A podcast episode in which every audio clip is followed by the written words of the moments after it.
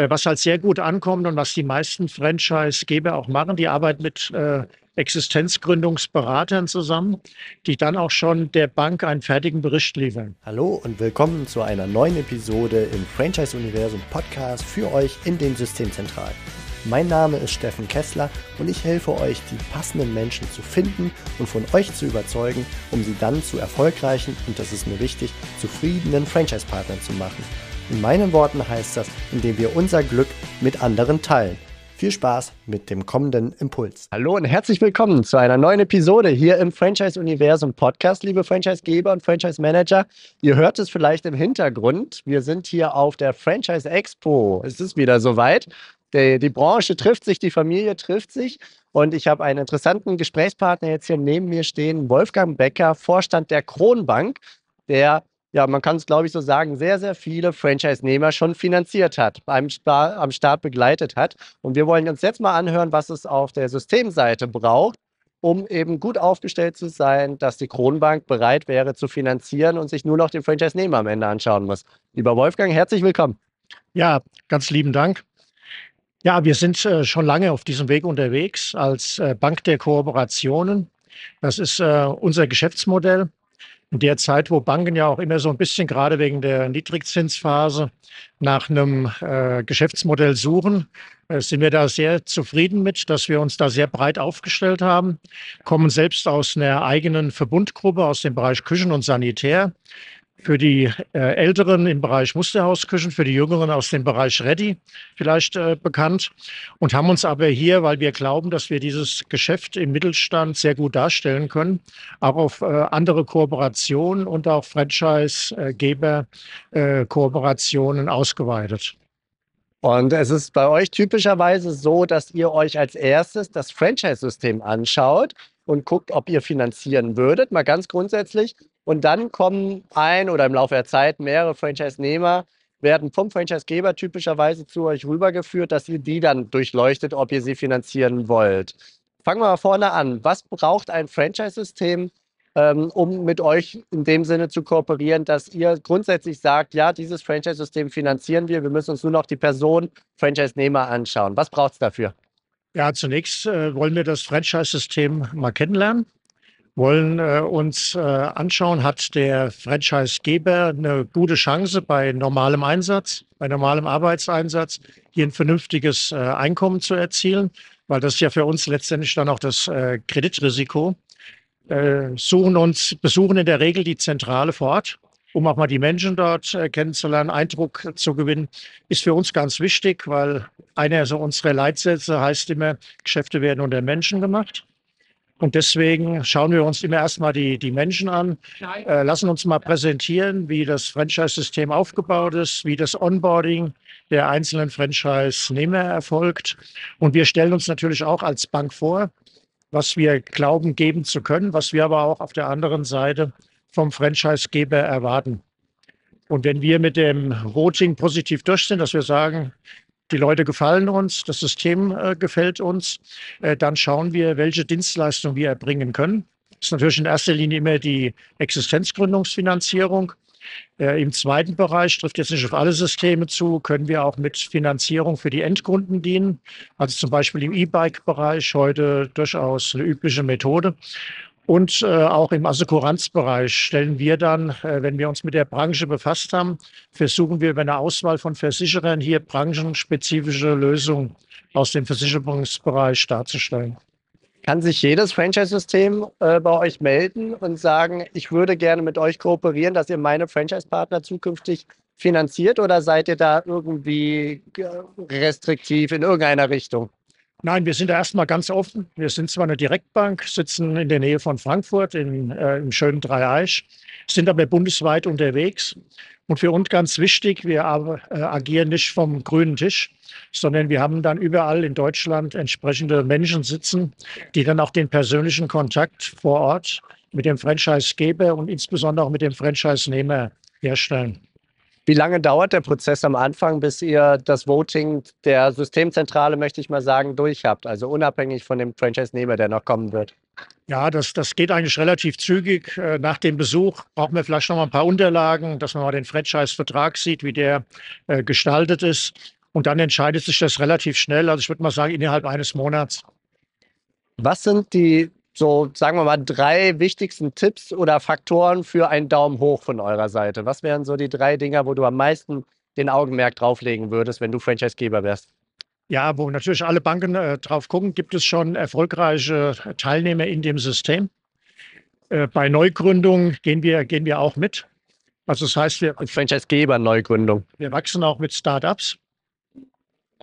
Und äh, dann äh, haben wir so die Einschätzung, haben wir schon was in der Branche, wo das System äh, tätig ist, ist es für uns auch völlig neu. Dann äh, machen wir uns auch gegebenenfalls mal über den Deutschen Franchise-Verband äh, schlau, der ja die Systeme auch alle castet und entsprechend auch für gut befindet und treffen dann die Entscheidung. Hast du so ein? Wir haben kein Ausschlusskriterium. Okay. Hast du so einen zentralen Tipp, was oder vielleicht auch einen typischen Fehler, den man vermeiden sollte, was du so mitgeben kannst als Impuls? Ja, man sollte einfach die Dinge realistisch schildern. Äh, wir erkennen immer gerne, wenn man sagt, hier gibt es Chancen. Hier gibt es natürlich auch mal Risiken, wenn vielleicht der Franchise-Nehmer nicht so performt, wie man das sich auch als Franchise-Zentrale äh, wünscht oder vorstellt. Und dann ist für uns natürlich auch wichtig, wir stellen ja äh, bei dem Franchise-Nehmer auch sehr stark auf die Expertise des Franchise-Gebers ab. Wenn der Franchise-Geber sagt, diesen, diesen Mann oder diese Frau halten wir für gut, äh, dann gehen wir in der Regel mit. Es sei denn, werden jetzt bankinterne Informationen, äh, die dem entgegenstehen würden. Erwarten dann aber auch, wenn das Unternehmen sich nicht so entwickelt wie der Franchise-Geber und wir erwarten, dass wir dann gemeinsam mit dem Franchise-Geber nach einer Lösung suchen. Besprecht ihr das vorher? So, was ist wenn und wie gehst du damit um, wenn? Punkt, Punkt, Punkt mit dem Franchisegeber? Sehr deutlich, weil das ist für uns eine Grundvoraussetzung für das äh, Geschäft. Wir geben auf der einen Seite ein gewisses Vertrauen äh, auch an die Partner des Franchisegebers, erwarten dann auf der anderen Seite aber auch dann Unterstützung, nicht die Übernahme des Kreditrisikos, aber auch eine Unterstützung, wenn es dann mal darum geht, einen Standort äh, abzuwickeln, eventuell neu an anderen Franchise-Nehmer zu übergeben, um dann auch für den alten Franchise-Nehmer das Risiko oder das blaue Auge, was er vielleicht durch die Aufgabe bekommt, so gering wie möglich zu halten. Hast du so ein Bauchgefühl, eine Quote von den Anfragen im Franchise-System, die sagen, ich brauche jemanden, der meine Franchise-Partner zukünftig finanziert? Wie oft ihr einen Daumen hoch gibt und wie oft äh, Daumen runter, beziehungsweise so kommt vielleicht später nochmal wieder, wenn du deine Hausaufgaben vollständig gemacht hast? Wie wird das? Sag mal, sag mal vorsichtig, 70 Prozent im Positiven, ne? Im Positiven. Was wäre so der typische Fall, wenn eben der Daumen runter geht? Ja, dass wir äh, merken, dass das Onboarding und auch die Betreuung und die Einarbeitung des Franchise-Gebers beim Franchise-Nehmer nicht richtig erfolgt. Einfach ausgedrückt, der wird irgendwo hingesetzt und wird dann allein gelassen. Okay, ja, das ist sehr gut greifbar. Jetzt schlittern wir ja gerade so ein bisschen von einer äh, ja, schwierigen Phase in die nächste, also von Pandemie in Krieg in nicht allzu weit weg mit Inflation und Co. Wie geht ihr als Bank damit um? Oder anders gefragt, geht ihr anders damit um als so die klassischen Hausbanken?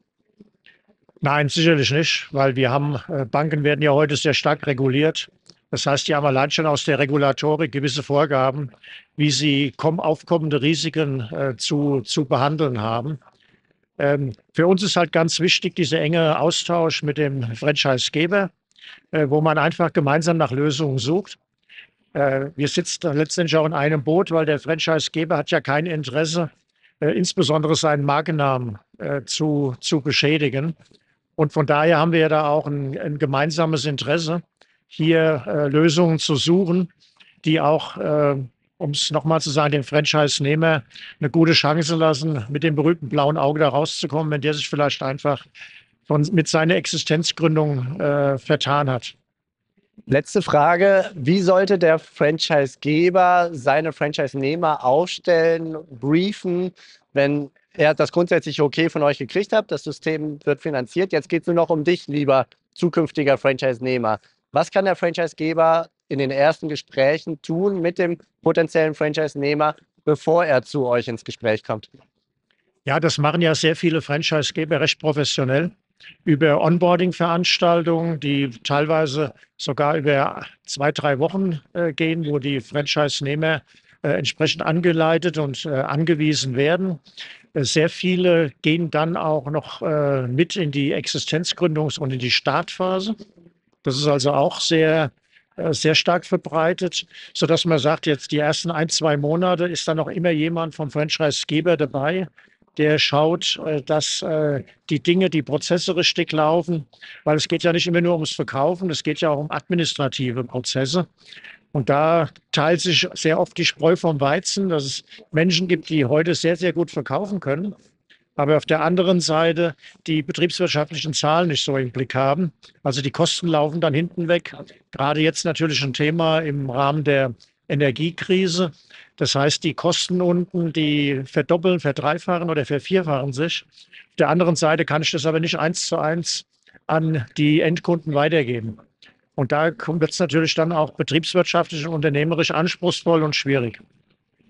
Ich dachte jetzt gerade auch an das äh, Gespräch, also das erste Bankgespräch.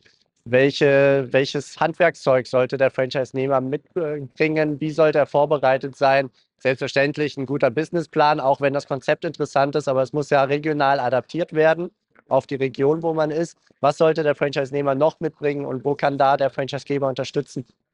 Also zunächst mal seine persönlichen Daten, das ist ja, das ist ja klar.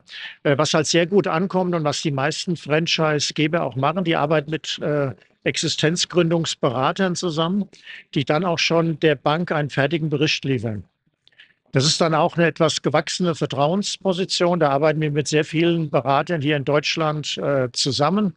Die wissen, was wir brauchen. Wir wissen aber auch, dass die die Dinge äh, realistisch sehen und auch mal einem Franchise-Nehmer sagen, äh, bei aller Liebe, das ist, äh, das ist nicht das Richtige für dich. Äh, oder an dem Standort wirst du nicht glücklich oder das erzielen, was du brauchst, um da eine vernünftige Existenz zu haben. Das ist also praktisch nochmal so ein Vorprüfungskriterium. Und äh, diese Unternehmensberater, die äh, kennen dann in der Regel auch das System, arbeiten da auch schon relativ lange mit äh, zusammen und haben da auch schon mal ein ganz gutes Gefühl, wenn sie uns da präsentieren. Super. Lieber Wolfgang Becker, Ganz herzlichen Dank für die vielen Einblicke in die Finanzierung der zukünftigen Franchise-Partnerschaften, gerade vielleicht auch für Franchise-Systeme, die euch schon wahrgenommen haben, aber noch nicht mit euch zusammenarbeiten. Und ich glaube, wir können einfach mal empfehlen, einfach mal Kontakt aufnehmen zu euch, ins Gespräch kommen und dann wird sich schon daraus was ergeben. Sehr, sehr gerne. www.kronbank.de und Kronbank mit C. Klasse. Vielen herzlichen Dank und noch eine gute Zeit hier auf der Messe. Ihr da draußen, macht's gut. Bis dann. Ciao. Ja, Dankeschön und auch noch eine gute Messe. Vielen Dank. Das war's für heute von mir hier im Franchise-Universum Podcast. Ich freue mich, wenn für euch ein passender Impuls dabei war und wenn ja, dann leitet ihn gerne an eure Kollegen innerhalb der Systemzentrale weiter und ganz besonders empfehlt sehr gerne diesen Podcast an eure befreundeten Franchise-Geber und Franchise-Manager, denn es ist natürlich noch lange nicht jeder in der Podcast-Welt angekommen. Und sehr gerne hinterlasst mir eine nette Bewertung auf iTunes. Das hilft mir, diesen kleinen Nischen-Podcast für die Franchise-Wirtschaft leichter auffindbar zu machen. Ich wünsche euch eine gute Zeit, teilt euer Glück, euer Wissen, euren Erfolg mit euren Franchise-Partnern. In diesem Sinne macht es gut, bis zur nächsten Episode. Ciao.